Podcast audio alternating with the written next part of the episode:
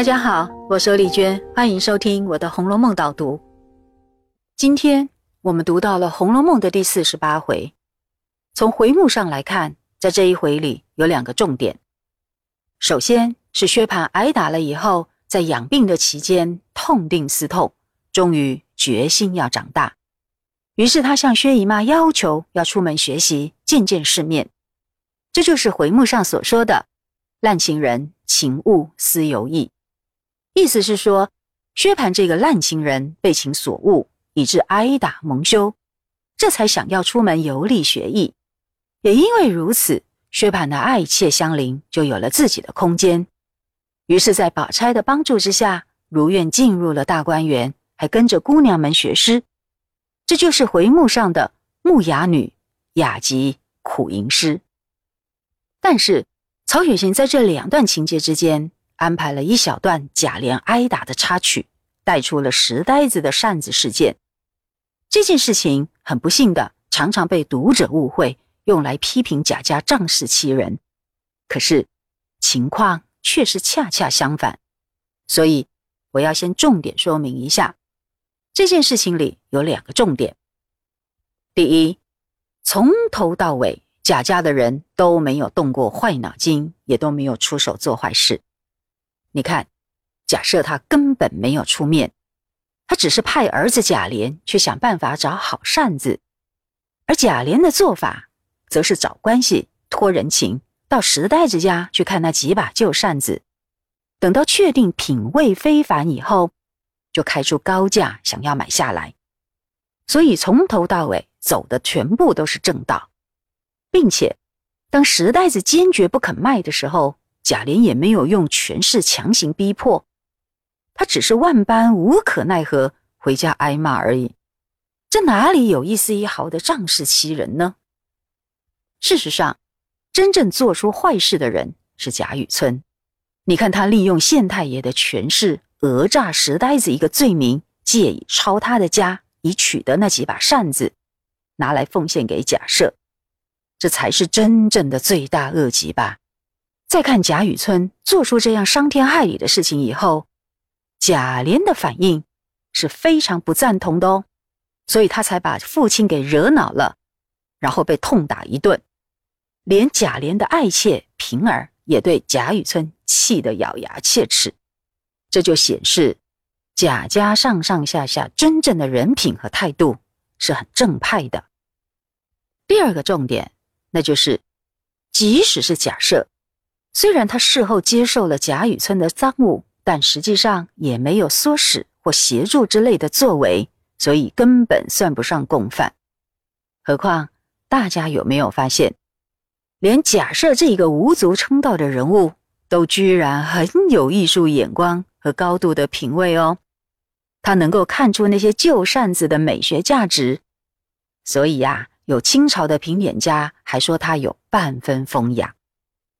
同样的，贾琏到石呆子家也能看出那些扇子非比寻常，这就再再显示出贵族子弟确实是很有品味的，那是单单只有财富所买不到的，而这就是曹雪芹和脂砚斋。非常讨厌暴发户的原因，而贾雨村就是脂砚斋所点名的暴发户哦。因此，石呆子抄家事件这一类很严重的大坏事，就让贾雨村这种暴发户来做了。也所以说，曹雪芹其实是要借石呆子事件告诉我们，贾家确实是一个很好的贵族世家。讲完了这件事。我们就接着看相邻的木雅女雅集苦吟诗的这一段吧。其实从篇幅上来说，这才是这一回真正的重点。而且曹雪芹大书特书都是以香菱这个女孩子为主场的。当时黛玉虽然做了一个好老师，但其实也是用来衬托香菱的配角，因为香菱才是真正天生的识人。我要特别提醒大家两个重点：第一，香菱是五岁的时候被拐走的，从此以后过着被打怕了的生活，连自己的名字都忘了。他过了七八年的黑暗日子，长到了十二三岁就被转卖给薛蟠，其实他根本没有受过教育，没读过书，也不会写字。你想想，换做一般人，早就磨损，甚至扭曲了性格，变成一个平庸甚至粗俗的人。何况香菱后来到了薛家以后，虽然受到了很好的照顾，但她毕竟是一个落入黑户的人口。所以也只能做薛姨妈的丫鬟，再当薛蟠的侍妾，仍然属于文化低下的婢女，不可能重新变回本来应该饱读诗书的千金小姐。那这么一来，最特别的地方就出现喽。你想想看，从五岁到现在的十七八岁左右，这十几年正是一个人成长过程中很重要的关键阶段。可是香菱却都过着平庸琐碎的生活，甚至充满了恐惧。她很可能因此变成一个庸俗的、没有光彩的死珠子。然而，香菱却一心一意想要写诗，渴望进入那一个文字艺术的优美世界。那这简直就是一种罕见的奇迹。如果不是因为天赋，还能够怎么解释呢？果然。前面第四回里有特别提到过，香菱的眉心上有一粒胭脂斑，所以才被门子给认出来。而这与生俱来的胎记，就代表了香菱的天赋啊！就像这一粒的胭脂斑没有被磨灭一样，她的出身所带给她的优良基因，也坚定的保留了下来。第二个重点，那就是，也因为这样的天赋。当初香菱被薛蟠买下来以后，跟着薛家一路上京，沿路看到一幕水岸边炊烟袅袅的景象，他就留下深刻的印象。所以这时候看了黛玉借给他的王维的诗歌，他就立刻唤起当时的画面，为诗歌意境做了最佳的印证。可是想想看，一般人。很少会特别欣赏河岸边的村野风光吧？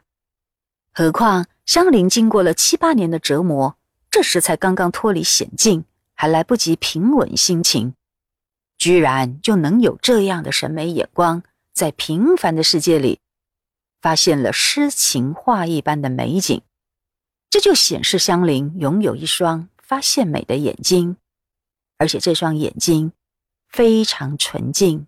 无比明亮，才没有被现实的折磨给消耗殆尽。所以说，原来香菱才是真正天生的诗人。那么这一回的导读就讲到这里，我们下次再会。